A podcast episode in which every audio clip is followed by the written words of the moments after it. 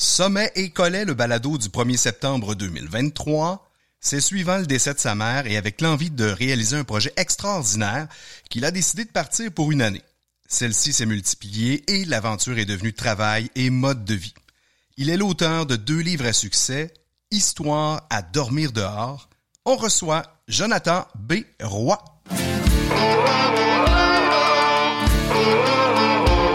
Sommet et Collet est une présentation de la brasserie Unibrou, lauréate de près de 400 médailles internationales. En collaboration avec Telloc, le plus grand bailleur de téléphones satellites en Amérique du Nord.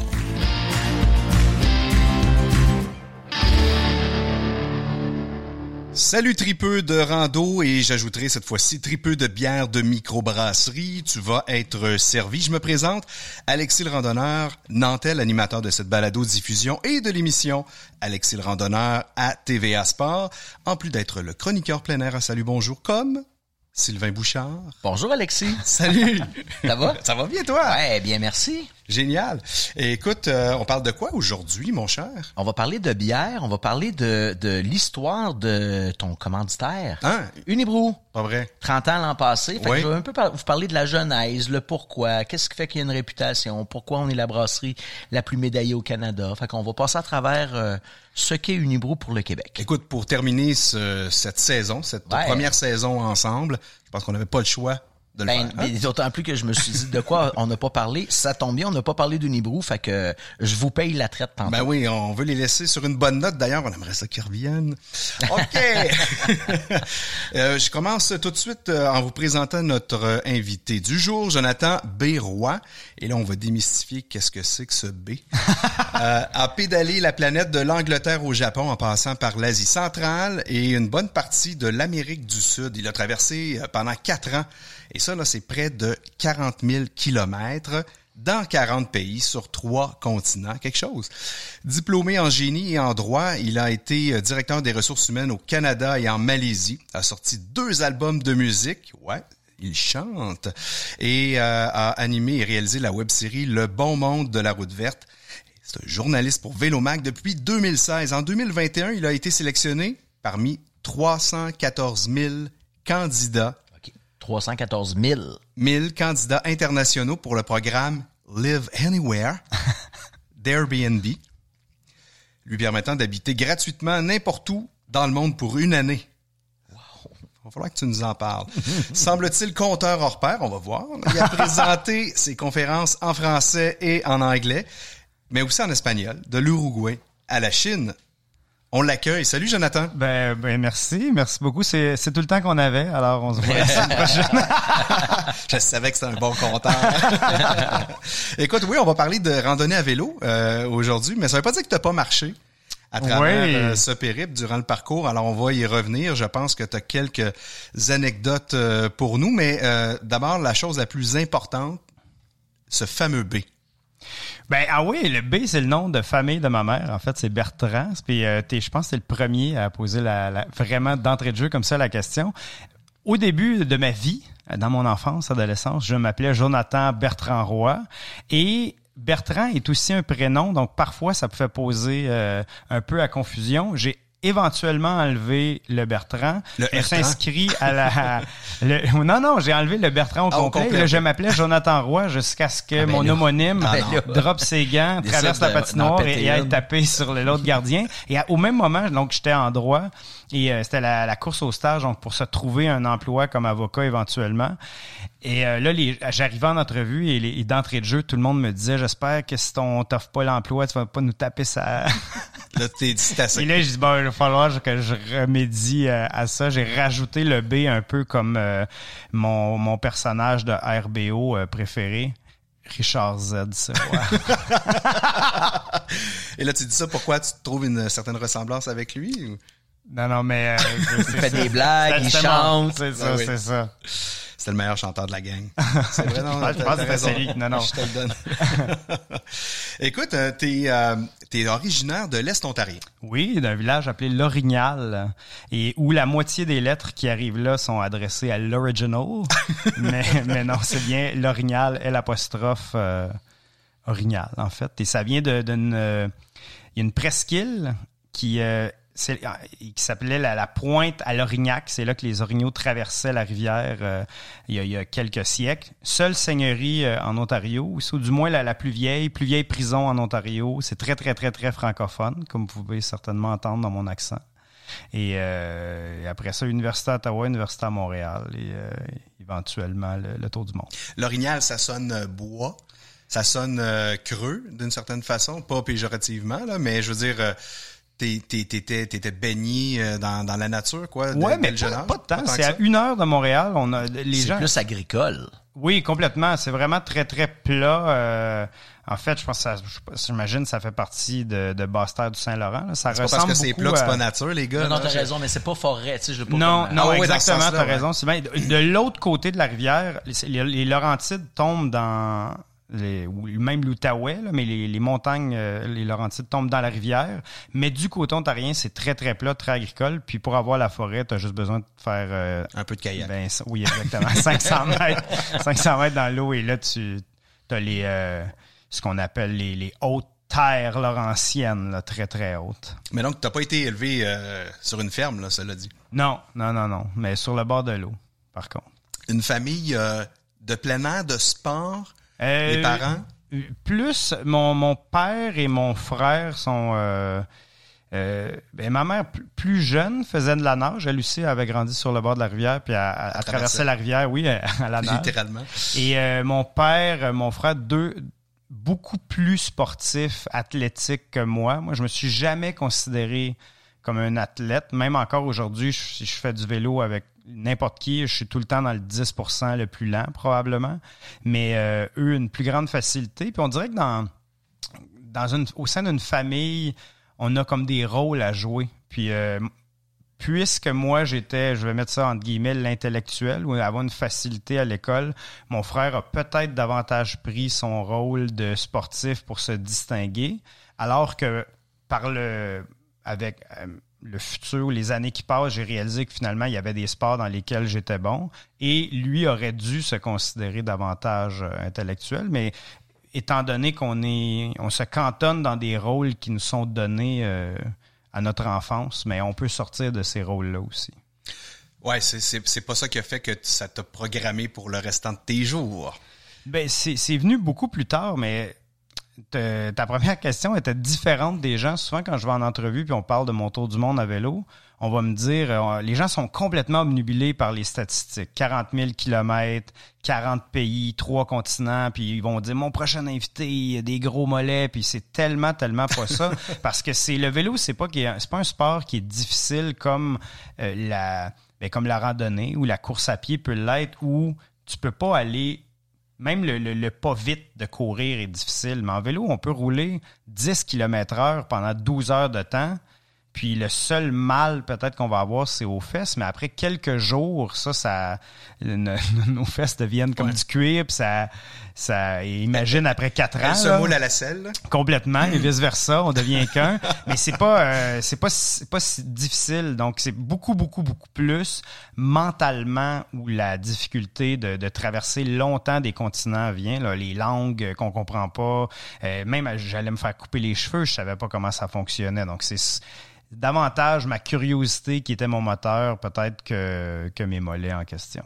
Et dans ton enfance, tu, euh, tu fais d'autres sports quand même? Tu fais quand même du vélo euh, aussi à ce moment-là? Oui, ben euh, bon, c'est le milieu des années 90, puis euh, les, c'est le début des pistes cyclables. À ce moment-là, les, la route verte va bientôt célébrer ses 30 ans, donc c'est à peu près à la même époque. Puis là, il y a des pistes comme le Tour du lac Saint-Jean, vers le route des Bleuets, le Petit Train du Nord dans les Laurentides, qui font leur apparition. Beaucoup, beaucoup, beaucoup de pistes cyclables à travers l'Ontario, le Québec, qui sont transformées en pistes cyclables. mon père organisait un voyage, des fois deux par année comme ça. Et euh, bon, je, reviens à mon frère qui, on a quatre ans de différence, mais on était du même niveau cycliste. Et euh, avec les, premiers bagages, tout ça, c'est peut-être ça qui a semé la graine. Tu sais, si on, Ton étincelle. Les, ben oui, puis les, les parents, euh, on sait jamais quelle activité va résonner chez nos enfants. Et, et ça, je pense que c'est resté en moi. Après ça, j'ai travaillé dans un magasin de vélo parce que je souhaitais faire quelque chose de, plus manuel, sortir peut-être un peu de, mes livres.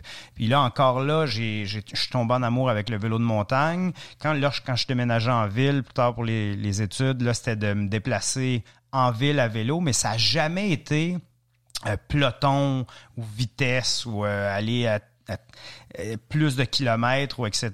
Moi, j'aime ça me rendre quelque part. Euh, puis bon, ben là, je l'ai poussé à l'extrême, là, mais... en fait, t'es-tu rendu à quelque part? À l'intérieur de toi, peut-être?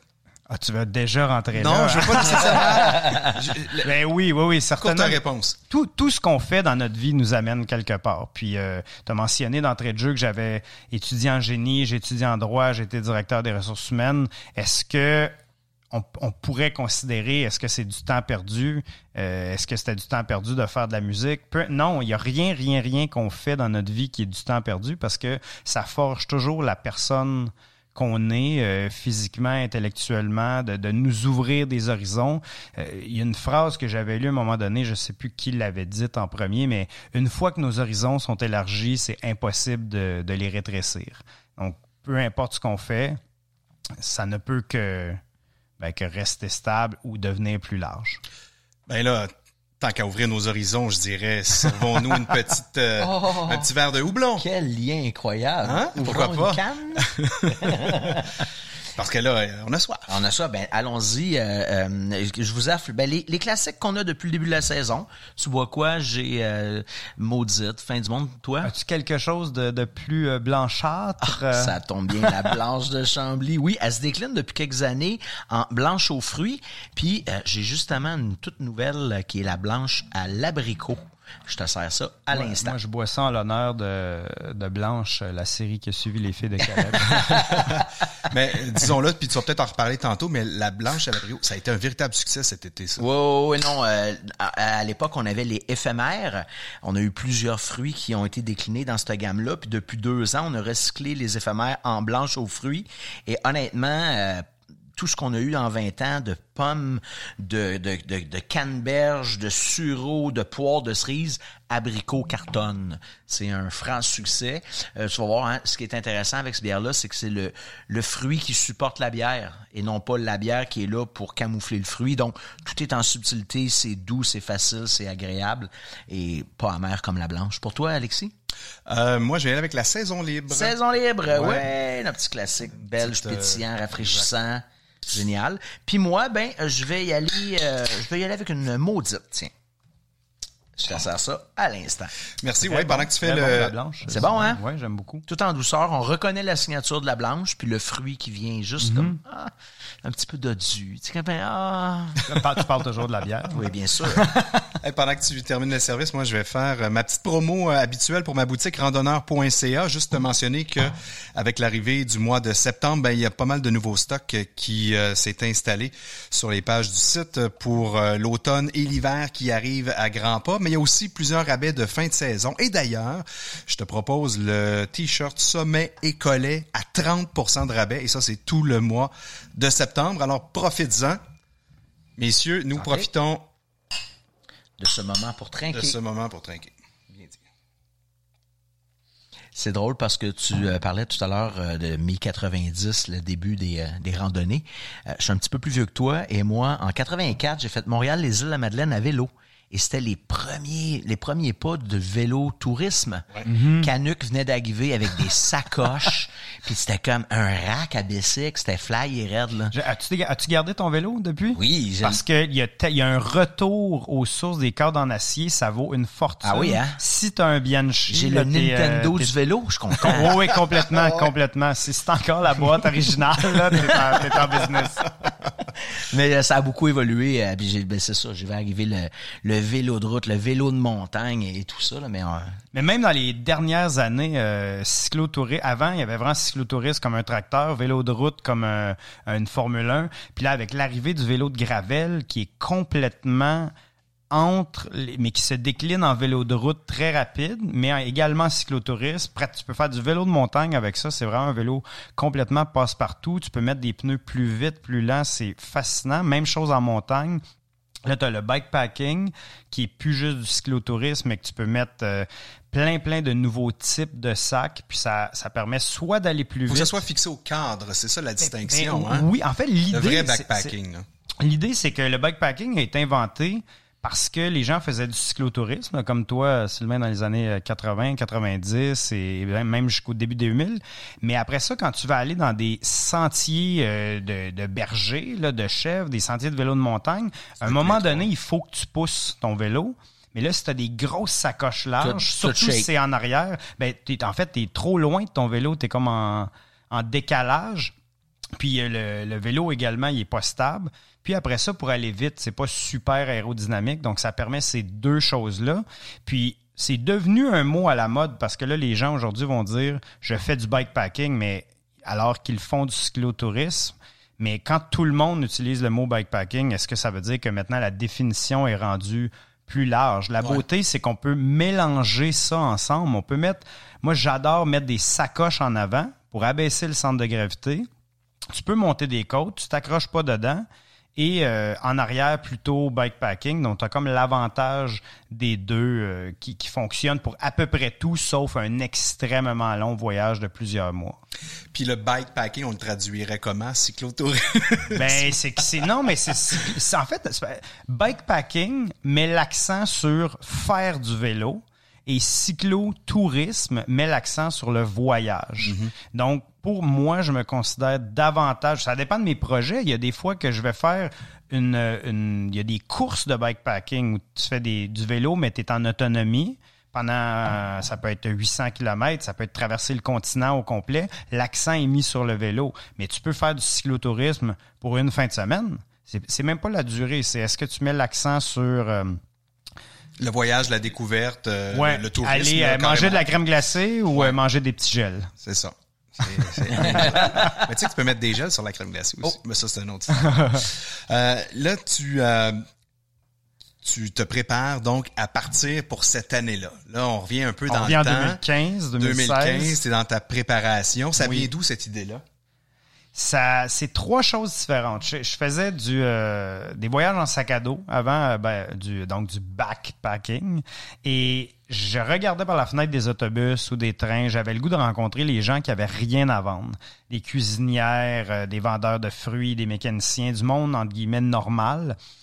Mais c'est impossible, on dirait aussi très, très difficile, peut-être à moins de faire du pouce, mais même là, tu es encore limité. J'ai commencé à rêver que le, le vélo était la meilleure façon d'y arriver parce que je reviens, que je veux me rendre quelque part. Je veux pas juste accumuler des du kilométrage. Et ce quelque part-là, c'est le milieu de nulle part. Donc, euh, la cordillère des Andes, à travers un désert, euh, mon- traverser les Alpes, euh, ou la Turquie, ou l'Asie du Sud-Est. Mais ça, ça reste un peu un rêve. Euh, puis, à un moment donné, ma, mère, jeune cinquantaine, a le cancer. Elle, son propre rêve, c'est d'aller en Italie, qui est un rêve qui est complètement réalisable, mais comme plein, plein, plein de gens remet ça à plus tard pour des projets concrets re- de rénovation de maison. Et euh, ça ne va jamais mieux et elle ne peut jamais réaliser son rêve. Moi, ça a été comme un peu le, le, coup de pied ou la pousse nécessaire pour me dire ben j'attendrai pas moi-même ma retraite pour faire ça. Il n'y aura pas de moment parfait, mais ce moment-là peut se préparer. Puis pendant donc un an avant de partir, j'ai pris mentalement la décision sans la partager euh, à tout le monde. Mais une fois que la décision est à l'intérieur de nous, on n'a pas besoin plus que ça. J'ai préparé mon itinéraire. J'ai décidé de partir de l'Europe parce que c'était vraiment mon premier voyage à vélo. Et euh, je savais pas comment ça fonctionnait, camping sauvage, comment on trouve un itinéraire, comment on a des visas, combien je peux faire en une journée. Mais je me suis dit, en Europe, la langue va être commune au moins pour quelques semaines. Il va y avoir des pistes cyclables, des épiceries. Tu peux voyager puis- plutôt facilement entre les pays. les, ouais, puis les pays vont, vont changer plus vite. Fait qu'au moins, si je reviens, si j'abandonne après un mois, ben, je vais avoir fait quand même trois pays. et, euh, et finalement, c'est comme tu as mentionné au, au début, ça s'est. euh, J'ai tellement aimé ça que ça s'est allongé euh, plus que deux semaines. Ça s'est allongé sur quatre ans jusqu'à la pandémie. Fait que donc, tu n'avais pas de, de tracé précis. Avant de partir. J'avais un tracé, ben grosso modo, j'avais écrit à des gens combien on peut rouler en un mois parce que c'est différent de partir après le travail, pas de bagages, pas aller faire un peu de kilomètres sur des routes qu'on connaît, mais quand on sait pas où on s'en va, qu'il y a des chaînes de montagnes plus grandes que les Laurentides et euh, et plus hautes. Ben oui oui complètement. Mais on m'a dit ben 1400. Puis avec le temps, j'ai réalisé bon 1400 c'est ça se fait, mais moi je préfère avec les années, j'ai réalisé que vu que je parle vraiment beaucoup, 1000 ou 1200, ça me convient plus. Puis là les gens vont faire le calcul rapide, ah c'est juste 40, 50 par jour, mais en réalité c'est c'est peut-être 80 par jour, mais ça te laisse le temps d'accepter toutes les invitations. Puis si un pays est plus difficile ou euh, parce qu'il y a du vent, parce qu'il y a des montagnes, ou culturellement, ou euh, plein, plein de raisons, ben il y a moyen de soit accélérer ou ralentir ou changer son itinéraire. OK. Explique aux auditeurs, là, c'était quoi ton parcours du début à la fin? Ouais, ouais, ouais, Juste pour se faire le tracé mentalement. Ouais, bon, fait, mon idée. Combien de temps? En, quatre ans. Mais le premier, c'était... Mais pas, sans, arrêt, il faut le dire là, quand même. Le, non, mais le premier, euh, j'avais en tête une année. Puis, je n'avais pas d'endroit de, fin. Je savais que je voulais partir de l'Europe pour la raison que je viens de mentionner. Je savais que je voulais traverser les Alpes, traverser l'Asie centrale. Et là, ça, c'était le seul point qui est important dans le voyage à cause du climat. Donc, les Alpes, il fallait pas que je parte trop tôt. Il y avait encore de la neige. Je suis parti au mois de mars, fin mars et il fallait que je traverse la route du ben, je n'avais pas prévu la route du Pamir, mais l'Asie centrale, le Tadjikistan, c'est des hauts plateaux mhm. en altitude. Et là, donc ça, avant octobre. Donc, cette route-là, pour les sept, huit premiers mois, est relativement en ligne droite à travers l'Europe, les pays de l'ancienne Yougoslavie, la Turquie, Georgie, Azerbaïdjan, j'ai traversé la mer Caspienne sur une espèce de cargo euh, de, camion. Et là, il y a les, quelques pays dans les stans, le Kazakhstan, Tadjikistan, Ouzbékistan, Kyrgyzstan. Là, la, neige est arrivée. J'avais pas de visa pour la Chine. Je me suis en allé en Birmanie. Prochain sept mois en Asie du Sud-Est. Donc, tous les pays. Birmanie, Thaïlande, Laos, Cambodge, Vietnam, Malaisie. Et là, j'ai reçu une offre d'emploi pour travailler en Malaisie comme avocat. Je me suis arrêté là pour une période indéterminée qui finalement est devenue une année. En m'arrêtant, on m'a proposé d'écrire mon premier livre, Histoire à dormir dehors. Et, donc, là, je suis revenu au, pays lancer ça. À partir de ce moment-là, j'ai compris que même si je revenais au pays, ce n'était pas tricher parce que c'était la première fois que je revenais en 25 mois au Canada. Et avant ça, j'avais l'impression que même si je laissais mon vélo quelque part et que je revenais au même endroit, ça, ça était pour enlever la pureté du voyage. Puis là, ben, avec la promo euh, du livre, évidemment, puis des demandes pour faire des conférences, euh, j'ai compris que c'était correct. On les règlements, c'est nous-mêmes. Ben oui, c'est ça. Il n'y a pas personne qui dit t'es obligé. Mais je revenais donc soit au même endroit, continuer de la, du même endroit, de, exactement du même endroit. Reprendre où tu étais. Exactement. Donc, ce que j'ai fait à Kuala Lumpur, j'ai habité là, j'ai laissé mon vélo là chez un ami et je suis reparti exactement du même point. Donc, pas de triche, je tiens à le dire. Et, euh, et après ça, par exemple, j'ai pédalé jusqu'à Tokyo. Et là, j'ai pris un, donc encore un, avion, mais avec une bifurcation vers le, le Canada pour faire des conférences pour un mois ou deux avant d'aller en Amérique du Sud au lieu de dire je vais faire Tokyo Ushuaia, qui est la, ville la plus australe. Et là, de, de, Ushuaia, je suis allé Santiago, donc j'ai remonté la, cordillère des Andes jusqu'à à peu près la moitié du Chili, traversé d'ouest en est vers Buenos Aires, en Argentine, Uruguay, Brésil jusqu'à Rio, revenu sur mes pas jusqu'au Paraguay, Bolivie, Pérou, pandémie. Pandémie. Wow. Là, tu pédales. Dans, Dans ta tête, ça pédale. Fait que c'est la pandémie qui t'a ramené au Canada. oui, oui, oui. Ben, en fait, c'est en France ou en Europe, euh, ils l'ont su, pas qu'ils l'ont su, mais ils ont commencé à s'inquiéter quelques jours avant. Et euh, là, il y avait un groupe dans, j'étais dans une auberge, puis il y avait quelques Français qui étaient là, que là, ils ont, ils ont fallu qu'ils retournent au pays. Puis moi, j'ai quand même été chanceux parce que je, ma, ma copine devait, ma conjointe devenait me, me joindre comme le lendemain ou deux jours après où j'étais au Pérou, à Cusco.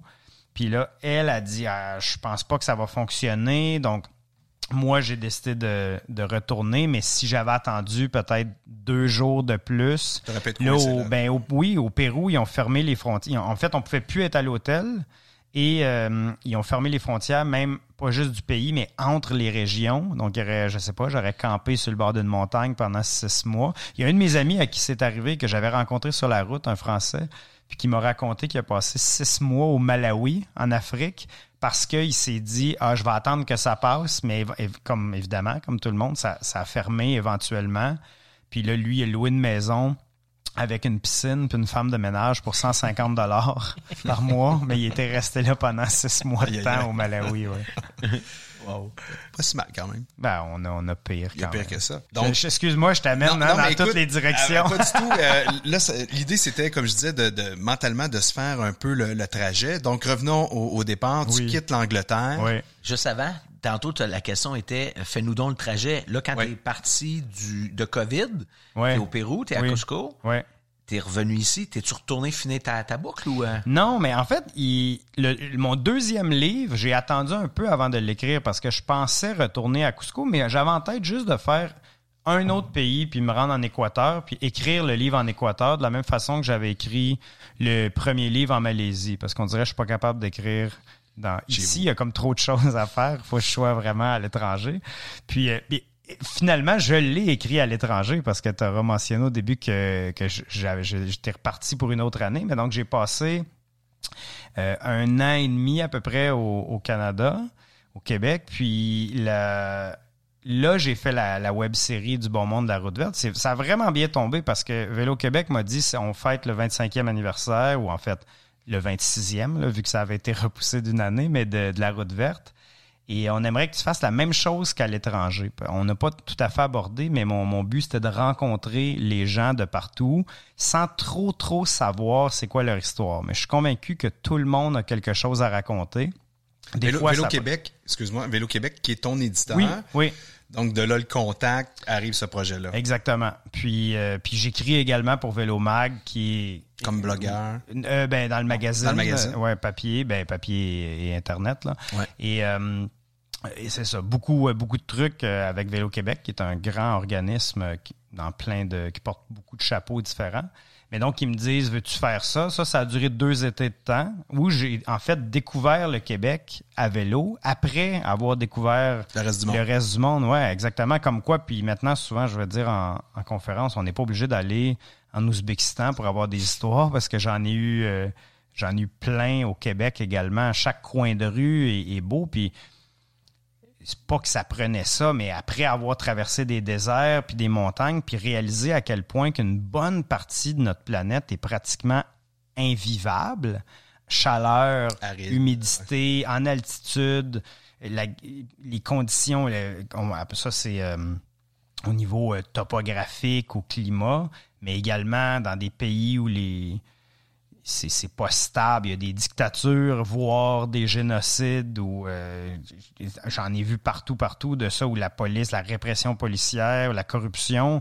Après ça, ici, on, je réalise à quel point on l'a tellement plus facile. Puis souvent, quand on me dit, ben, ah, tu trouvais ça difficile de revenir, je pense que un peu, mais au contraire, ça permet de voir à quel point un matelas ou de l'eau chaude ou de l'électricité, c'est vraiment, vraiment fantastique. Puis des saisons aussi. Pour avoir habité en Malaisie, où il fait toujours 35, ou en tout cas très, très chaud, très humide, psychologiquement, on n'a jamais l'impression que le temps avance. Puis je pense que ça a un effet que créer des choses, il n'y a rien. Ici, on va aux pommes parce que dans deux semaines, c'est fini. Oui. Mm. Puis on va faire du vélo parce que dans deux mois, on va falloir qu'on fasse du ski. Donc, tu dis que ça nous rend plus créatifs? Créatif, mais actif, je crois également. On sort, puis il y, a, les saisons sont associées à des fêtes, puis Noël, puis, exactement. Puis le, le, fait de sentir, on va, on va sortir dehors sa terrasse même s'il fait 13, mais après ça, on a hâte de mettre notre manteau quand il fait 15, de rendu de l'autre côté. mais là-bas, il fait tellement chaud que chaque fois que tu sors dehors, tu as l'impression d'être dans un sauna. C'est comme un mur de chaleur.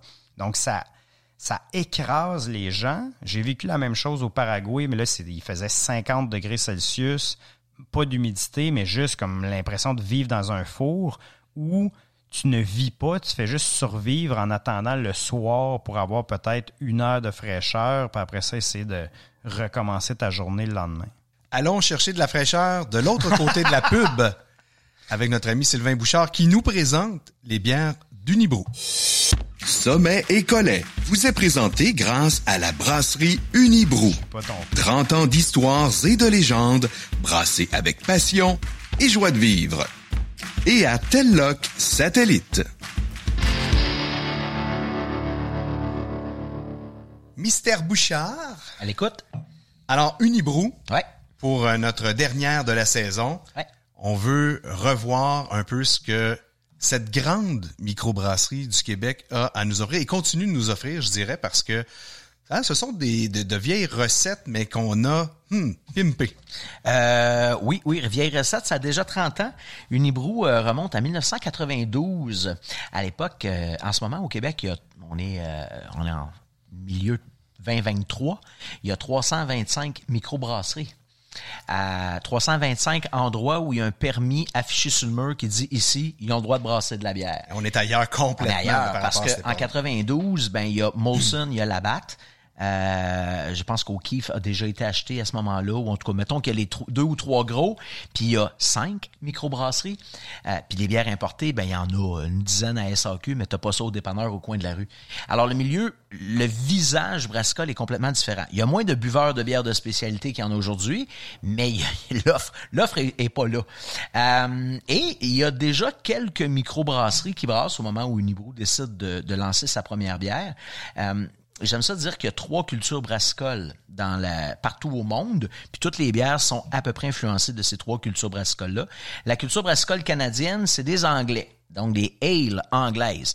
John Molson, John Sleeman, John Labatt, M. O'Keefe, M. Boswell, M. Dow, M. Keith, c'est tous des Anglais, des Irlandais ou des Écossais. Et c'est ce que euh, brassait à l'époque. C'est ce que Boréal, les brasseurs du Nord, avec la rousse, qui est un peu une Irish Red Ale, brassait à l'époque. Donc, Unibrou décide de ne pas aller jouer dans cette talle-là. L'autre, euh, l'autre culture de bière, ben, c'est les Allemands. Les Allemands, bien sûr, brassaient traditionnellement des ales, mais c'est pas pour les ales qui sont connus, c'est plus pour les lagers. Les Allemands ont inventé le terme lager. Et ça, en 92, ben c'est la spécialité des gros brasseurs. Et c'est également, les, quand je parle de lager, là, bière de soif, blonde, facile à boire. Ça peut être d'autres choses, mais c'était essentiellement ce qu'on retrouvait à l'époque. Et Belle Gueule euh, est déjà dans ce créneau-là. Alors, le fondateur d'Unibrou, André Dion, se dit, moi, je vais aller jouer dans la troisième talle, qui, à l'époque, n'existe pas, brassée, embouteillée, distribuée, ni au Québec, ni au Canada, ni aux États-Unis, parce que c'est malade mental à faire, dit-on à l'époque, et je parle des bières de type belge. Avant Unibrou, il y en a dans deux ou trois brew pub au Québec, mais embouteillé, fait ici, euh, refermenté, ça n'existait pas. C'est ça, avec un, un vrai processus de Le, le vrai processus, comme en Belgique, Ouais. en bouteille, refermenté comme les champagnes. Alors, Unibrou dit, ah ben tiens, ça existe pas, je vais me lancer dans ce créneau-là. Qui plus est, le fondateur de la brasserie Unibrou, André Dion, euh, qui est un nationaliste convaincu, se dit, moi, je veux, je veux que ma brasserie amène le Québécois ailleurs. Je veux qu'on, je veux qu'on se dépasse. Je veux qu'on on montre à tout le monde qu'on peut faire des grandes choses. Je veux amener une culture bière. Et dans des voyages qu'il a fait, entre autres en Belgique, il se rend compte que en Belgique, on boit pas de la bière pour boire de la bière. On boit de la bière et il y a un protocole. Il y a une raison. On boit la bière en mangeant selon ce qu'on mange, servi dans le bon verre, à la bonne température. On lave le... Donc, il y a une façon de concevoir la bière et lui dit c'est ça que je veux faire. Et en 92, il lance la première bière blanche embouteillée, refermentée, offerte dans les dépanneurs, épiceries du Canada, du Québec et des États-Unis. Et j'ai nommé la blanche de Chambly. Bon sang. Et là, tu me regardais. Je pensais qu'en ouvrant la canette, Robert Charlebois se mettrait à chanter. Ah, D'ailleurs, c'est le fun que tu parles de. Robert Charlebois. Euh, Charlebois n'est pas n'est pas encore dans l'équation à l'époque. Euh, Dion, euh, Monsieur Dion décide de, de partir à la brasserie faire des bières belges. Là, vous avez entendu la canette parce que maintenant le marché est rendu en canette, mais à l'époque, on est en bouteille brune et surtout la grosse bouteille 750 millilitres Avec bouchon de le- liège, le là. bouchon de liège champenois, le muselet, ça c'était une exclusivité en Amérique du Nord. Unibrou s'était garanti d'avoir l'exclusivité sur ce type de bouteille-là, qui était importée d'Europe, qui était la bouteille typique de Belgique. Et euh, Charlebois est arrivé beaucoup plus tard. Euh, Dion voulait, Monsieur Dion voulait quelqu'un pour l'aider à faire connaître ses produits. Et il se fait mettre en, en, lien avec Robert Charlebois par un ami interposé. Et Robert dit, ah oui, vous allez faire de la bière? Oui, quelle sorte de bière? Ah, je vais faire de la, de la bière belge. il dit, ah ben oui, la bière belge, ben moi j'en bois parce que lui, il était en France pendant des années et les Français boivent de la lager principalement, mais quand c'est Noël, quand c'est une occasion, quand ils veulent une, en guillemets, bonne bière, ils boivent de la belge. Fait que Charlebois, il dit, ben moi je connais ça, j'en bois. Puis il dit, qu'est-ce que vous allez brasser? Ben il dit, notre première bière, ça va être une blanche. Hein? Les blanches, c'est mes bières préférées, je prends ça le matin, c'est comme... Il dit, savez-vous quoi? Il dit, c'est assez difficile de faire de la bière belge. Montrez-moi ce que vous savez faire, je vais y goûter, puis si ça ressemble à ce que je pense, j'embarque dans votre patente. Et André Dion qui s'était fait dire tu peux pas brasser des bières belges parce que c'est trop compliqué. Là, euh, les jeunesses qui écoutent là, il y a pas d'internet à cette époque-là. Là. Il y a pas de euh, j'ouvre là, puis je pose une question puis il y a quelqu'un à quelque part sur la planète. Non non, ça prend des livres, ça prend aller à la bibliothèque, faire des recherches, voyager. T'ouvres pas ton ordinateur pour te commander de la levure, ça te prend une levure, tu trouves où? Il y en a pas en Amérique des levures belges. C'est un autre monde. Alors, il se fait dire, Dion, alors, pour faire de la bière belge, c'est tellement compliqué, il faut que tu sois né en Belgique, que tu aies appris à, brasser en Belgique, il faut que tu aies la culture belge. Euh, ben, ça tombe bien, je suis pas un brasseur, je vais en engager un. Et il engage un jeune euh, de mémoire fin vingtaine du nom de Gino Van Tegen, qui est né en Belgique, de parents, de parents belges, qui a appris à brasser à l'université de Leuven, Louvain, qui est l'université des brasseurs. Ouais, non pas, ben, il y a L'université de levure. Oui, si tu veux. Et donc, il s'en vient ici, il a brassé chez Chimay, la brasserie des pères trappistes. Il arrive avec tout ce qu'il faut pour euh, un bon bagage. Un bon bagage pour brasser la première, la blanche de Chambly. La même année. Euh, et puis qu'est-ce qui était nouveau? Ben c'était bon, premièrement, c'était une bière blanche donc avec de l'orge et du blé. Ben il y avait pas de blé dans les bières à l'époque. Toutes les brasseries grosses petites mettaient que de l'orge. Les Belges dans les bières mettent des aromates pas dans les autres bières. Dans les autres bières, c'est du grain, du houblon. Ah non, les Belges mettent des herbes, des épices, des fleurs, des fruits. Donc, blanche de Chambly qu'on boit à ce moment, graines de coriandre, plure d'orange séchée. Ça, c'était complètement nouveau à l'époque. Qui plus est, les Belges mettent pas le gaz dans la bière comme 99,9% des bières. Ils laissent le gaz apparaître de façon naturelle par refermentation en bouteille, qui est la technique développée en Champagne. Donc, ça, c'était tous des, trucs complètement novateurs. Une autre des choses qui faisait dire à tout le monde que Dion et Unibrou pouvaient pas brasser de bière, c'est qu'à l'époque, il y avait une loi fédérale au Canada qui interdisait les bières qui avaient plus de 5,9% d'alcool. Il n'y en avait pas. Il y en avait une, c'était la Brador, qui était brassée par Molson. Ce n'était pas une bière. Ah non? non Mais Brador, je me rappelle de ça. Oui, on ne pouvait pas l'appeler bière. Brador n'était pas une bière. Sur l'étiquette, c'était écrit liqueur de Malte. Ah. ah, ouais. Et d'ailleurs, leur slogan, c'était Brador, la plus que bière. Écoute bien chose. avec, avec une grosse voix grave. Ben oui, un monsieur genre euh, les beaux dimanches. Là. Et, et, et pourquoi c'était plus que bière? Écoute, c'était de la liqueur de Malte à 6.2. Pourtant, Dion on dit, mais c'est complètement ridicule. Les Belges brassent de la bière depuis des siècles. Et pour un Belge, une bière qui a moins de 6% d'alcool n'a pas d'intérêt. Bien sûr, il y a les blanches, mais les blanches, ils donnent ça aux enfants dans un bol de céréales avant qu'ils aillent à l'école le matin. Puis, il y a les saisons, comme la saison libre, mais tu sais, les saisons, c'est de l'eau. On boit ça l'été dans le champ quand il fait chaud. De la bière, c'est 6 en montant. Et donc, en, en octobre 92, euh, la même année qu'on lance Blanche de Chambly, Unibrou donne un grand coup et lance la deuxième, qui est devenue la première bière forte au Canada, lancée alors qu'elle est complètement illégale, et j'ai nommé la maudite.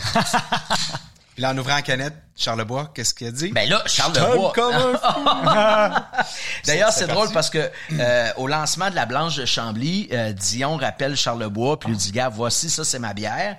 Charlebois, il goûte, puis il fait, ben non, non, non, non, monte-moi la bouteille, monte-moi la bouteille. Ah, il pensait que ça sortait d'une bouteille importée. Il croyait pas. Tellement que c'était comme une vraie bière belge. Elle avait toutes de belge, sauf que l'eau puis la céréale venaient d'ici, mais tout le reste venait de l'autre côté. Alors, Charlebois décide de s'associer euh, et quelques mois plus tard, il lance la deuxième bière qui est la maudite. D'ailleurs, quelques années plus tard, euh, fin 94, début 95, alors qu'il décide de refaire sa première tournée au Québec après avoir passé 15 ans en France, sa tournée s'est appelée la maudite tournée, mmh. parce ah. qu'il était maintenant propriétaire d'une brasserie. Alors, la maudite vient complètement changer la donne. On a tout d'un coup accès à des bières fortes en alcool.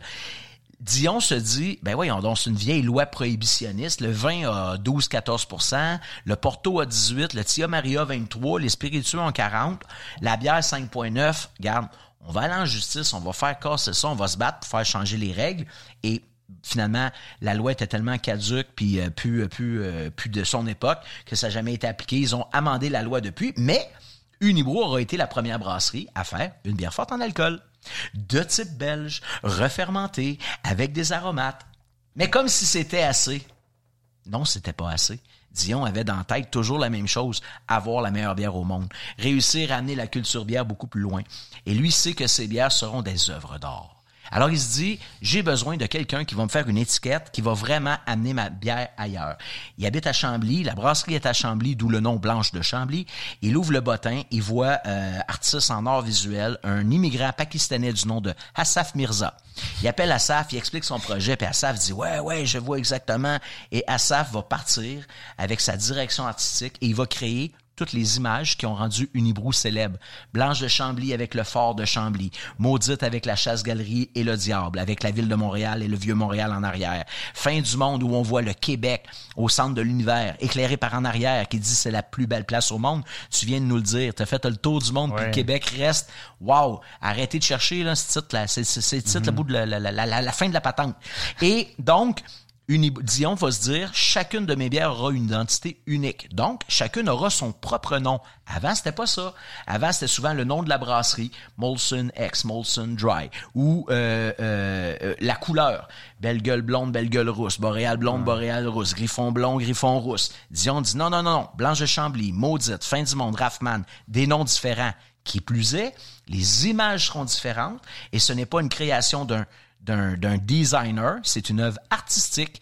Donc, c'est une peinture faite à la main qu'on prend en photo et qu'on transforme en étiquette. Avec Blanche, un fort. Maudite, le diable, la chasse-galerie, trois pistoles. Donc, d'avoir un nom différent pour chaque bière, une image différente artistique pour chaque bière, avant un hibrou, ça n'existe pas. Est-ce que c'était une première mondiale ou c'était en, en Belgique ou ailleurs, il y avait également cette effort de, de distinguer leur bière? C'est euh, c'est très européen, c'est surtout très belge mhm. dans la façon de penser. Mais au Québec, mhm. alors qu'on était très anglais, c'était pas comme ça. Donc maintenant, quand on va dans les épiceries et qu'on voit la panoplie de produits qui est offert, ben il y a un petit peu de nibrou là-dedans. Ah euh, la verrerie, c'est les Belges qui ont inventé le verre de dégustation. Les Allemands, ils ont les masses, les gros les, les, les, les, gros bocs ou les Stein avec les, les couvercles en étain. Euh, les Anglais ont la dans les pubs. Mais c'est pas des verres de dégustation où chaque élément de la bière va être mis de l'avant par la longueur ou la, largeur du verre, la, forme fermée, ouverte, pied, pas de pied. C'est vraiment les Belges qui ont amené ça de l'avant. Donc, les trois premiers verres de dégustation en Amérique, blanche maudite fin du monde. Hmm. Donc, cette façon de d'amener autre chose, ben c'est Unibrou. Et en 80, fin 93, début 94, Unibrou sort sa troisième bière qui va devenir rien de moins que la bière canadienne la plus médaillée après 29 ans, avec 62 médailles internationales. Il y a quelques semaines, euh, lors du World Beer Cup, qui sont les Olympiques de la bière, cette année qui avait lieu dans la ville de Nashville, Tennessee, eh ben, Unibrou a gagné avec la fin du monde une triple de style belge, brassée à Chambly, Québec, mesdames et messieurs, a gagné la deuxième meilleure, donc la médaille d'argent, qui était sa 62e médaille dans un concours international. On n'est pas au Festival du Cochon de Sainte-Perpétue, là. Pas une gang de chums à l'entour d'une table, ils disaient bonne, elle pas bonne. Des vrais concours avec des vrais juges, cette bière-là, année après année, gagne des bières. Donc, l'idée de Dion qui était d'amener le Québec ailleurs, d'avoir des bières haut de gamme qui vont changer la face de la bière au Québec, ben, Fin du Monde est probablement le, le, plus bel exemple de cette réussite-là. Atteint ce qu'il avait en tête. Tout à fait. Toi, Jonathan, es-tu un, amateur de bière? Euh, pas beaucoup, mais euh, depuis tantôt que Sylvain, euh, ben en fait, d'emblée, non, mais les trois ou les, en fait les quatre que j'ai devant moi, j'ai aimé ça. Donc je suis en train de comme remettre ça en question. Puis euh, mais je, depuis tantôt que Sylvain parle, euh, Robert Charlebois, lui, on m'a dit qu'il aimait sa bière relativement froide et euh, qu'à chaque fois qu'on lui en donnait une qui était pas à son goût, il disait c'est quoi ça l'hostie chaude? très bon, surtout que cette année, c'est le cinquantième de l'Hostie Show. C'est très drôle. Mais sur ton parcours à travers le monde, as-tu eu l'occasion d'en goûter quelques-uns? Ben, bière, ah, c'est pas... Euh, Oh, ben oui, j'ai j'ai une anecdote. J'a- J'avais en tête euh, d'entrée de jeu, euh, j'allais raconter des trucs de vodka en Asie centrale ou euh, au Japon, euh, le saké. Comme chaque pays a euh, une espèce de tradition, euh, pas brassicole, mais de de- d'alcool. mais au Vietnam, j'ai une anecdote de bière. Là-bas, ils boivent leur bière dans, c'est c'est pas des microbrasseries, là, c'est en très très grosses que Dans les verres avec de la glace. Ben n- non, pas nécessairement. C'est comme des verres à shooter et ils mettent euh, tout le monde boit en même temps. Donc on peut être 16 autour de la table. Ils vont verser la même grosse bouteille à tout le monde, un petit shooter et il faut donc tu peux pas boire plus lentement que les autres parce que là tout le monde va t'attendre et tu ne peux pas boire plus rapidement ou désynchroniser avec les autres. Moi j'avais pas remarqué ça mais évidemment puis tout le monde se parle en vietnamien mais j'étais avec un groupe là-bas, j'avais passé un mois dans le même hôtel. J'étais sorti avec cette famille là. Et je buvais euh, mon petit shooter, mais, mais comme décalé de tout le monde. Et là, tout le monde était comme là, là, il faut que tu te mettes au groupe parce que tu es tout le temps en train de nous, nous briser. Là, faut Puis à- à- je me souviens, je sais. Donc, ils, ils disent un, deux, trois, quelque chose. Ils font comme mot, hi, ban, yo. Puis c'est comme un, deux, trois, igloo. À chaque verre. C'est interminable. tu peux imaginer une bouteille dans un shooter, mais ils, ils boivent, ils boivent, ils, ils se parlent à peu près pas. C'est que ça pendant des heures et des heures et des heures et des heures. euh, Ins- des- insoutenable. Ouais, ouais, ouais. Puis il faut que tu suives le groupe. faut absolument que tu suives Ah, le ça veut groupe. pas être celui qui ralentit le groupe. Non, c'est ça. Euh, euh, le- le- Unibrou, euh, réputé pour ses bières de type belge, euh, de brasser de façon artisanale, puisque on n'injecte pas le gaz, mais on le laisse apparaître de façon naturelle par refermentation. On a, on a switché, on a, on a tourné vers la canette il y a deux ou trois ans, et on a probablement été la première, on croit avoir été la première brasserie au monde à faire une bière de type belge refermentée en canette avec la même petite bulle fine qui donne une texture très soyeuse. Cela dit, euh, les bières belges n'ont plus nécessairement la... Tu sais, il y a, il y a 30 ans, c'était la patente la plus fuckée des bières belges. Maintenant, il y a autre chose. Il y a des bières houblonnées, il y a des bières sûres, les bières sans alcool, pas sans alcool, mais des bières très fortes en alcool.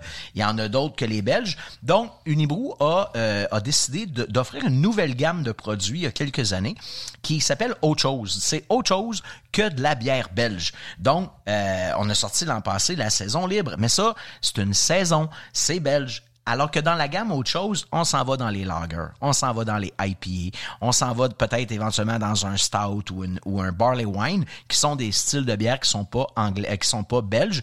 Et euh, pour souligner la chose, ben je vais vous faire goûter. euh, euh, une bière qu'on a sortie il y a deux ans, qui est quand même très euh, populaire, qui s'appelle HIPL, qui est son style, qui veut dire Hazy India Pale Lager, euh, et qui est, euh, qui est donc qui est l'amertume et l'aromatique d'une IPA, mais avec la légèreté d'une lager. Donc c'est très pétillant, comme une lager pilsner, mais avec le nez et l'amertume d'une IPA. Lager et Pilsner, c'est la même chose. Dans les faits, lager est la famille, ale est l'autre famille. Mais dans chacune des deux familles, il y a 20, 30, 40 styles. Donc, lager, c'est la famille. Pilsner, c'est une lager. Mais lager, c'est pas nécessairement une pilsner. Ça peut être un porteur baltique qui est noir, qui a 8% d'alcool. D'accord. Ça peut être une, euh, une, euh, une, euh, que- euh, lager, une, une, ça va bien, une viennoise, une Oktoberfest ou une Marzen qui est rousse. Donc, lager, c'est la famille. Les styles, ben après ça, c'est, ça dépend. Fait que ben voilà la, la, la dernière, la petite dernière dans la gamme autre chose euh, qui est la HIPL, mais il y a une, il y a une, la- il y a une pilsner là-dedans bohémienne, il y a un paquet de trucs, on s'en vient l'année prochaine avec une bombe On peut de les avoir, c'est euh, fun en caisse de, de mix. oui, caisse, euh, les caisses séparées, euh, les caisses mélangées en petit format 355 millilitres qui s'apportent bien partout. euh, ben voilà, et ben c'est c'est c'est ce qui fait que Unibrou, 30 ans plus tard, est encore tout à fait actuel. Oui, on brasse dans, dans des installations de grande capacité, mais encore de façon très artisanale avec des artisans qui étaient là. C'est ça, euh, l'esprit est là. oui, oui, Puis le, le- le plus vieux chez nous euh, en expérience a 29 ans, alors que la brasserie vient d'en avoir 30, euh, qui est encore là, qui a connu les, les premiers pas. Mais tout est fait de façon artisanale, à savoir même la refermentation. Tu sais, la dernière étape de la fabrication, tu la laisses entre les mains d'un micro-organisme vivant. C'est assez artisanal, merci. Donc, tu- euh, voilà. euh, puis ça donne de belles ben choses. voilà. Alors, Unibrou, euh, Alexis était très content de, de participer avec toi à cette deuxième saison. Très et heureux puis, aussi. Ben, euh, levons notre verre à la fin de cette, euh, cette saison, ce douzième épisode, et puis euh, ben, peut-être à, à saison 3. Santé tout le monde. À Unibrou. À Unibrou, 30 ans, bière québécoise, et puis euh, continuons à brasser de la bonne bière au Québec. Merci Unibrou. Merci Sylvain. Plaisir. Santé. Alors, on continue de mouliner avec notre ami euh, Jonathan sur son parcours autour du monde. Jonathan, j'ai le, le tracé devant Oui. moi. J'ai calculé euh, récemment que ça faisait 19,5 millions de tours de roue. Tu t'es amusé à calculer ça? Ouais. Là, on voit ton côté intellectuel. professeur. Écoute, j'allais dire, je vais pointer un pays. Oui, ah ouais, ouais, ok, OK, d'accord. au hasard, puis Oui. euh, tu me racontes quelque chose qui va avec. Excellent. Alors, ah ouais, ouais, au hasard, ouais. Géorgie. Ah, la Géorgie, c'est euh, le seul pays où on peut, comme Canadien, aller là un an sans visa. Ah, C'est c'est fascinant. Un autre fait sur la Géorgie, tous les pays qui entourent la Géorgie ont un alphabet différent. c'est c'est, euh, c'est incroyable. Il y a le, la Russie avec le cyrillique, Arménie, Azerbaïdjan, la Turquie et euh, je- si je me trompe pas, je pense qu'ils ont même tous des religions. euh, Ouais, un c'est ça que j'allais dire. Il y a- il y a différentes. beaucoup de religions qui Oui, se côtoient exact. aussi. Islam. La Géorgie, un autre fait, c'est euh, le troisième pays à devenir euh, catholique euh, ou chrétien en fait dans le monde. Puis je pense que le deuxième, c'était le premier, c'était l'Éthiopie. Je me souviens plus le deuxième. Après ça, c'est c'est vieux, vieux. L'histoire est, est fascinante. En Géorgie, les, euh, les paysages, lieu de naissance de Staline. euh, les euh, D'ailleurs, j'ai visité à Gori, la ville de Gori, le musée de Staline. Et eux, c'est comme les seuls dans le monde qui n'ont pas eu le mémo que leur boy, il est pas, c'est pas un bon, c'est pas un bon gars. Il tu visites le musée partout, puis là, c'est des euh, comme le bureau de Staline qui l'avait à Moscou. Gloire à Staline. Voici euh, le jeune Staline, un petit Ah oui. playboy local. Euh, après ça, ici, Staline entouré d'enfants qui l'aiment parce que bon père de famille. Puis après ça, ils- ont rajouté une cinquième salle. C'était sa, sa maison d'enfance. On peut voir sa maison d'enfance à l'extérieur, puis ils ont fait le musée. Puis la cinquième salle, c'est ah, PS, il a tué 20 millions de personnes. OK, donc les, les Georgiens ont un humour particulier. c'est, mais c'est vraiment, vraiment fascinant. Puis je suis retourné euh, l'année dernière, donc dans le cadre du projet avec Airbnb. euh, j'avais tellement aimé à vélo la Georgie que j'ai, décidé de retourner. Le ski est hallucinant en Georgie. C'est euh, le Caucase, là. c'est Exactement. là, oui, oui, euh, c'est les, plus hautes montagnes. euh, Elbrus, la plus haute montagne d'Europe, euh, puis c'est dans Sochi, pas très loin non Ouais. plus. J'étais à 40 km de la frontière russe quand les Russes ont envahi, mais en Géorgie, je pense que c'est quelque chose comme 25% du territoire est occupé, ou 20 ou 25% depuis 2008 par les Russes. Donc, ce, qu'ils appellent, ce que les Russes appellent l'Ossétie du Sud et l'Abkhazie. Et sur des factures euh, imprimées en- dans la capitale, à Tbilissi, il y a beaucoup, beaucoup de gens qui inscrivent manuellement. Les Russes occupent 20% de notre territoire, euh, juste pour le dire, le, le publier. Puis c'est comme un geste de Mhm. euh, pour euh, de, de- de- de- comme contre les Russes. Il y a beaucoup, beaucoup de Russes aujourd'hui qui ont déménagé en Georgie, esp- l'espèce de intelligentsia euh, ou plus éduqués ou ceux qui avaient de l'argent se sont sauvés là. Parce que c'est un pays qui est, qui est comme européen, Ouais. mais qui est, euh, qui est très, très, très à l'est pour être considéré européen, mais historiquement, Très militarisé sur la frontière, évidemment, tout au long avec la Ouais, Russie. Ouais, ben, ben, puis après ça, c'est sûr, ils ont l'Azerbaïdjan, l'Arménie qui s'obstinent, ils ont la Turquie Ouais. au sud. euh, eux, ils, ils surveillent tout- chacun des pas qu'ils font, mais, mais à vélo, c'est vraiment, vraiment magnifique. Puis toi, avec la gueule que t'as, t'as pas eu de difficulté dans ces pays-là, j'imagine? Non, mais moi, je peux passer pour, euh, pour n'importe quoi. Je, je, suis- je suis blanc, je suis, non, oui, mais je suis caucasien. Caucasien, Exactement. mais t'es foncé, c'est ce que je Oui, veux mais dire. bronzé, j'ai, euh, on, on me parle parfois en hébreu. T'es parce qu'on caucasien, pense, mais t'es pas blond puis t'as pas les yeux bleus. Non, mais caucasien, caucasien, en fait, j'avais cherché parce que je comprenais pas en visitant le Caucase. Évidemment, je ne ressemble pas à un Azerbaïdjanais vraiment, mais qui est dans le Caucase? Mais pourquoi on appelle ça Pourquoi les blancs ont dit qu'on est caucasien? Mais c'est en fait parce que à la base, quand ils ont classé entre guillemets les humains là, par leur couleur de peau, euh, ils ont, c'était que tu sois d'Europe ou de l'Inde, t'étais la même chose. Donc, t'es pas un Asiatique, t'es pas un, un aborigène, t'es pas un noir d'Afrique. euh, ouais.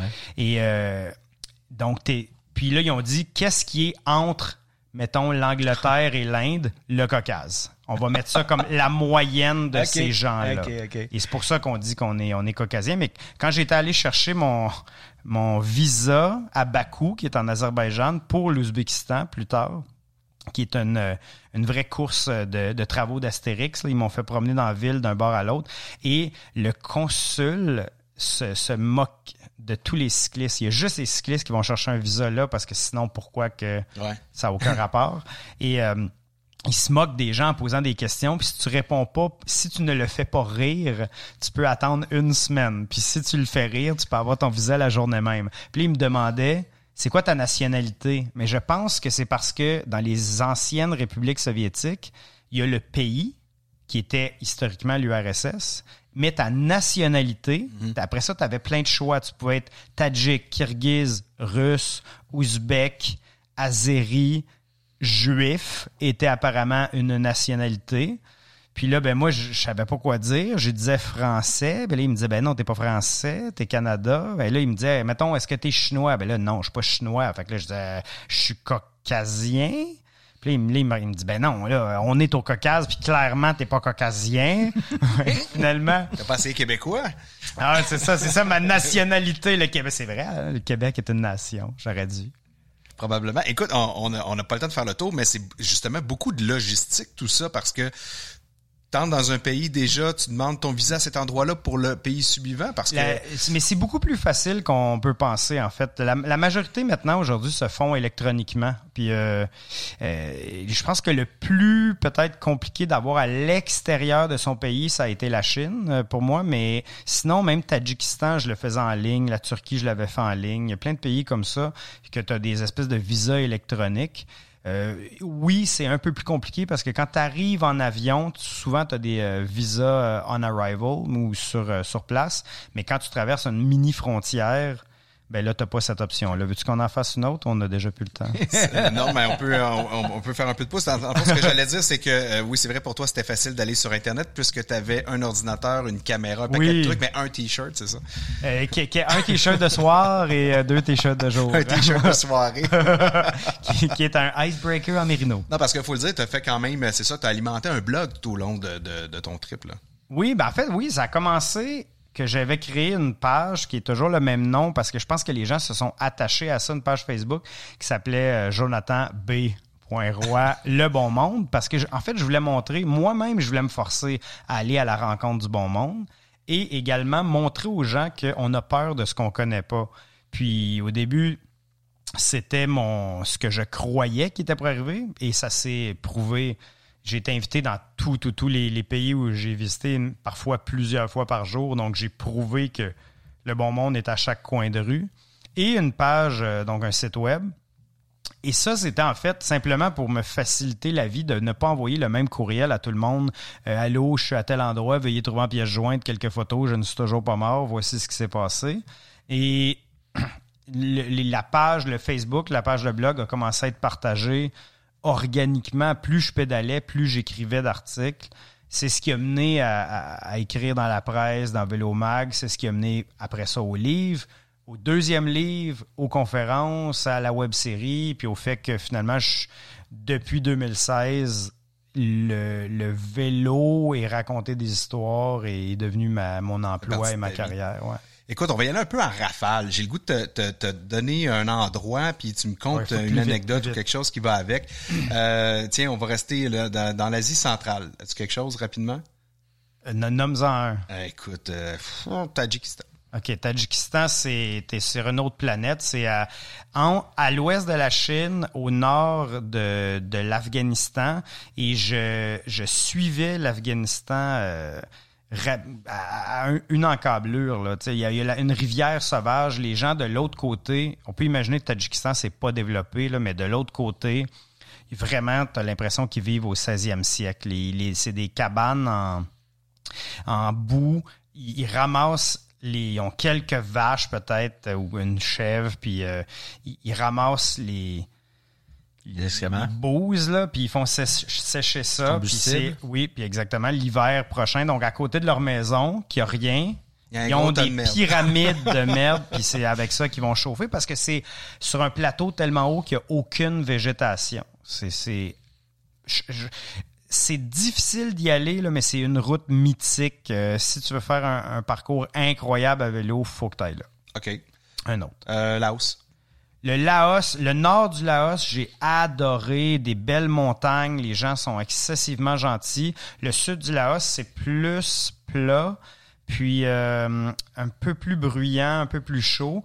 Le nord, faut faire attention. Ils ont été bombardés en moyenne à chaque 8 minutes pendant 10 ans durant la guerre du Vietnam parce que les Américains voulaient pas que les Vietnamiens du nord passent par le Laos pour rejoindre le sud. Donc, ils ont bombardé la frontière. Puis quand on fait le tour du pays en vélo, mais je remarquais que il y avait des enfants qui leur manquait un bras, un pied, parfois un œil, parce que ces bombes-là, il y en a qui sont pas explosées. Et euh, ils sont tellement Il y en pauvres. a encore qui. Ah euh, oui, oui. qui euh, à ça. chaque année, les Américains, comme pour dire euh, on s'excuse de là, 50 ans, là, et ils vont ils payent des ONG puis pour les déterrer, des détecteurs de métaux, tout ça. Puis il y en a qui. C'est parce que s'ils sont explosés, puis c'est juste des retails, ils vont s'en servir comme d'une porte, comme d'une. euh, une clôture peut-être, ou une partie de maison, mais là, ça vaut de l'argent. Même juste vendre du métal, ça, il y a moyen de, de l'espèce de ferraille, de, de la vendre cette ferraille-là, mais quand c'est pas explosé, puis les enfants le savent pas, ben là, peuvent perdre, euh, ils déterrent ça, puis euh, En pensant aller faire euh, un peu de sous. un puis peu comme 25 cents. Mais là, moi, je vais vous dire, cet endroit-là, le- c'est le, là où je m'éloignais le moins du chemin. là. J'étais tout le temps sur un sentier, même quand je faisais du camping sauvage, j'étais direct sur le sentier. OK. Amérique du Sud? Vas-y, lequel tu veux? Ah, c'est euh, gros, c'est gros l'Amérique Ben, du Sud. Allons-y au sud, là, euh, Terre de- Ushuaia, c'est la ville la plus au sud du monde. C'est euh, sur ce qu'on appelle la Terre de Feu. L'île porte le nom de Terre de Feu. Ça appartient à, moyen, euh, à, à mi à l'Argentine et au Chili. En 84, le- c'est le pape Jean-Paul II qui a fait une médiation pour savoir où était la frontière parce que les deux voulaient revendiquer une partie de, la Patagonie. Et la Terre de Feu, ça, vient le nom de quand Magellan a passé le détroit de Magellan au sud du continent. Il y a vu des énormes feux et des gens danser autour. Donc pendant longtemps, ils ont, ils ont pensé, ils, même pas, ils ne sont pas allés sur l'île, mais ils croyaient que c'était des géants qui habitaient là, deux mètres, deux mètres et demi. Et puis plus tard, beaucoup, beaucoup, beaucoup plus tard, là, les, euh, les Espagnols, ou à ce qui était en fait devenu l'Argentine, ont- sont allés euh, faire une colonie pénitentiaire à Ushuaia. Puis c'est pour ça que c'est tellement loin, tellement isolé, il n'y a rien, rien, rien d'autre. Parce que si tu ne pouvais pas te sauver de là, si tu te sauvais, tu avais 3000 km à faire à pied pour euh, t'en aller quelque part d'autre. Fait que t'étais coincé. Ben, j'ai pédalé longtemps pour sortir de là. Avec un vent de face à, à 100, 120 km heure pendant aïe, des aïe, semaines et aïe, des aïe, semaines. Aïe, aïe, aïe, ouais, je comprends, t'avances pas. à 150. Ah ouais, sur le gros C'est- c'est plateau. un- c'est un Mais vent qui- c'est qui un des terre, là. endroits où j'ai marché, Ouais. d'ailleurs, parce que je, je- je- le sol était pas pavé pour beaucoup d'endroits. C'est des énormes... Il y a une route qui est pavée, mais moindrement que tu prends une, autre route secondaire, c'est pas pavé. Puis là, imagine un vent de 100 km heure de face ou un petit peu de côté. Ça pousse sur mes sacoches, sur le vélo. Puis le vélo, il, il veut même pas être en ligne droite parce qu'il faut, pour contrer ce vent-là, pour pas me faire projeter dans le fossé, faut que je sois tellement en angle qu'en réalité, je tombe par terre. Donc, j'ai marché là, des, des dizaines de kilomètres en poussant mon vélo complètement en angle avec le, le- les, des écouteurs, mais en fait, c'est pas vrai, je pouvais même pas avoir des écouteurs, donc il fallait que je chante moi-même. euh, j'ai de la misère au calvaire. pour- j'ai de la misère au calvaire. Voilà, c'était une présentation de Boom Desjardins. Euh, écoute, je vais te donner un, un- petit je vais te donner, je vais te- non, je vais te Ah donner un mot là. Ah, un mot? Euh, boue. Euh, au bout? As-tu frappé de la boue quelque part? Ben, la boue, en fait, c'est. euh, J'ai en plus. tête euh, de l'argile. De l'argile qui qui est un sol. En Argentine, euh, j'ai eu la même chose en France, mais c'est un sol qui est très, très, très dur quand il est sec. Donc, une journée, tu peux embarquer dans des espèces de chemins agricoles, mais qui roulent autant qu'une autoroute. Puis là, il n'y a aucun trafic, tout va bien. Même attente. Le lendemain matin, il pleut un peu et là, de l'argile, c'est comme une patinoire. Ah ouais, et même pour un, là, là, c'est euh, sortez-moi d'ici le plus vite possible parce que chaque coup de pédale est dangereux. Puis là, je sortais de là, puis j'avais de la boue sur les sacoches, les coudes, d'en face, partout, partout, partout. face, c'est pas mauvais l'air, par exemple.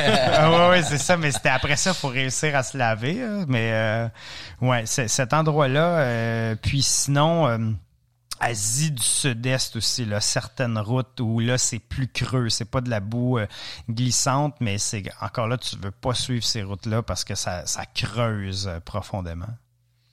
Écoute, j'ai rien d'autre qui me vient en tête. As-tu quelque chose que tu aimerais lancer comme mot? Euh, moi, je dirais expérience euh, euh, spirituelle. J'ai que dormi as rencontré dans du un... monde de partout, puis Ouais, ben toutes là, les, mais- les, mais à- les allé- les allégeances. Là.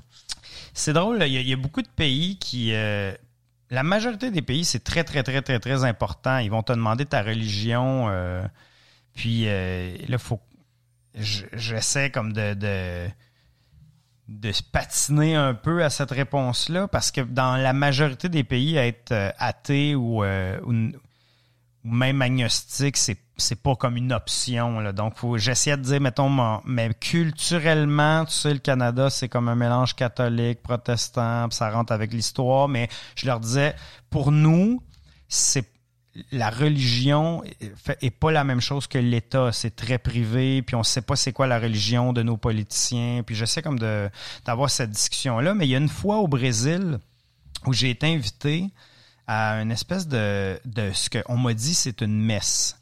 Mais c'est une religion qui est tirée de l'Afrique. En fait, il y a quelques religions comme ça qui, proviennent de l'Afrique de l'Ouest. Euh, L'Umbanda et euh, le Kal Kalombe, je crois, je, peux- me tromper dans les syllabes, mais c'est c'était lorsque les, il pris, euh, il y a eu dix fois plus d'es- plus d'esclaves au Brésil qu'aux États-Unis. Ces esclaves-là sont arrivés avec leur religion ou leur dieu, mais pour continuer de la pratiquer, ils ont transformé les noms des dieux comme si c'était des euh, lui va devenir Marie, lui va devenir Jésus, lui va devenir saint, tel autre truc. Et ils priaient ça, mais mélangé avec d'espèces de, de possession d'esprit. Puis aujourd'hui, c'est drôle, mais j'avais été invité, donc euh, c'était un pasteur, mais le pasteur était possédé de l'esprit d'un- de quelqu'un qui s'appelait Monsieur Tiriri. Et là, lui, Monsieur Tiriri, ça donnait qu'il aimait ça boire du scotch et fumer des, euh, des cigares. Puis là, je- là, en blague, je lui dis, hey, ça tombe bien, toi aussi t'aimes ça. Puis lui ne relève pas du tout le sarcasme. Il dit, Euh, ben oui, mais regarde, c'est pour ça qu'il m'a choisi. et là, telle autre personne, telle autre madame qui est possédée par... euh, ils s'habillent, là, ils ont des grosses robes, des larges chapeaux, et c'est leur messe, ça dure une heure, mais à, à la fin de l'heure, la salle est enfumée et euh, Et saoul. et, complètement les yeux vitreux détruits et tu regardes les yeux et tu sais qui était possédé d'une paysanne espagnole qui aimait un petit peu trop le vin rouge. c'est vraiment fascinant. Donc, je m'attendais pas du tout à ça quand il m'a dit « Je vais t'accueillir dans ma paroisse. Eh, Écoute, euh, euh, là, t'as as deux livres Oui. qui sont sortis. Le premier que tu avais écrit en Malaisie Ouais. et le second qui est sorti. Ça fait quoi maintenant? Ça fait, c'est sorti euh, en février. C'est euh, ça, ça fait 2023, quelques mois ouais. euh, à peine. Euh, Ça va bien? Ça c'est super, super bien. Euh, le, le premier, c'est de l'Angleterre à la Malaisie. Il était coup de cœur Renaud-Bré, gros, gros succès euh, au Québec. 27 pays, donc 18 000 kilomètres. Puis le deuxième, il y a moins de pays parce que les pays sont beaucoup plus gros, 13 pays supplémentaires. Donc, je repars de la Malaisie parce que je ne suis pas un tricheur. Et, je suis sur un cargo de marchandises entre Singapour et Taïwan. Euh, Tenez-vous le pour dire, un bateau, c'est pas tricher dans mes règlements à moi. Et euh, Chine, Corée du Sud, Japon, puis à peu près toute l'Amérique du Sud, là, partant du Sud. Et j'explique, donc, euh, je parle un peu de vélo, mais je me rends surtout d'un endroit à l'autre en vélo et, je, me, je fais de la radio gospel euh, en Argentine. Je rencontre Wayne Gretzky à Shanghai, en Chine. Euh, j'ai cinq chapitres sur le Japon que je compare au Galapagos culturel parce qu'il n'y a rien qui, s'apparente à ça. Je reste chez quelqu'un à Santiago qui m'explique que ça fait poignardé dans le cœur. J'embarque dans un hélicoptère d'un milliardaire brésilien. Je descends dans le fond d'une mine en Bolivie qui a les mêmes conditions de travail qu'au 16e siècle. Alors, on voit que... Ton petit quotidien, là, finalement. Ouais, ouais, c'est ça, là, un petit mardi, comme on dit. Fait que le, vélo me permet de me C'est de la fiction, tout ça, là. Mais en fait, non, c'est tout ça, c'est arrivé, mais, mais deux choses par rapport à ça. Il y a, un moment donné, il y a quelqu'un qui m'a écrit, hey, pour vrai, es-tu vraiment en train de vivre ça ou t'es juste vraiment bon dans Photoshop puis dans ton sol, t'as un écran vert? ou, euh, puis, puis l'autre chose, c'est que quand c'est ton quotidien, euh, ça apparaît complètement, complètement normal. Puis quand t'en ressors, puis que j'écris ces livres-là après, puis que je lis mes notes, puis que je retrouve tout ce que j'ai écrit par rapport à ça, puis là, je reprends mes photos, puis je retrace mes pas pour avoir le GPS, pour mes sections, pour montrer les cartes, puis tout ça.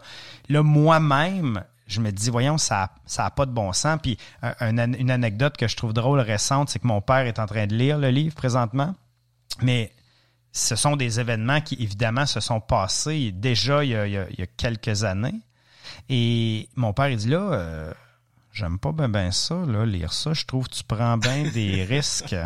mais je, suis en avant de toi. Tu sais, euh, t'es pas obligé de t'inquiéter. Là. Tu le sais que ça finit bien, puis je reviens. tu, connais, la conclusion. On va terminer là-dessus. Euh, d'ailleurs, mon cher, j'imagine que tu as d'autres projets qui, qui s'en viennent que tu as en tête? Ben là, tu remarqueras qu'après Europe, Asie, Amérique du Sud, il me reste l'Afrique pour, pour continuer. Peut-être, j'ose espérer peut-être un tome 3 en Afrique, mais euh, un livre comme ça, là, c'est les deux tomes, c'est deux ans par livre, un an d'écriture, donc peut-être que ça va être quelque chose de, plus court, de peut-être plus condensé, mais c'est certain que je vais aller pédaler là. Euh, un jour. Ben écoute, euh, on te le souhaite, mon cher. Merci d'être venu. Merci beaucoup. Nous voir, faire euh, voyager un brin avec toi. Merci Sylvain Bouchard. Ça fait plaisir. Sommelier en bière. Merci à nos commanditaires Unibrou et Telloc qui nous ont soutenus tout au long de l'année, 12 mois, 12 balados. Le dernier que vous entendez pour la saison 2. Quant à moi, je t'invite euh, à t'abonner à mes médias sociaux, YouTube, Facebook, Instagram, TikTok, arrobas Alexis le Randonneur. Merci de partager cette balado-diffusion avec ta tribu rando. Je te souhaite un automne exceptionnel et surtout, top rando.